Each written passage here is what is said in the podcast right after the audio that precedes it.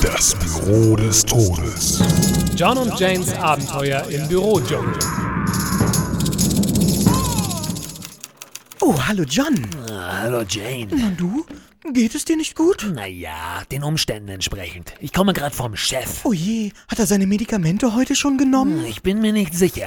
Er hat ein bisschen an meinem Bein gekaut. Das ist die neue Therapie. Scheint seinen Blutdurst im Zaum zu halten. Ein Wunder der modernen Medizin. Aber erinnerst du dich noch an das Coaching, das ich für die neuen Mitarbeiter geben sollte? Überlebenstipps für den Büroalltag? Natürlich, John. Ah, Offensichtlich hatte ich mich bezüglich der Regeln für die Handhabung des Gemeinschaftskühlschranks wohl nicht klar genug ausgedrückt. Das ist doch eigentlich recht simpel. Niemals, niemals, niemals etwas essen, auf dem nicht der eigene Name steht. Was ist passiert, John? Ah, Zwei hat die Ebola erwischt und einer hat sich einen Bandwurm eingefangen.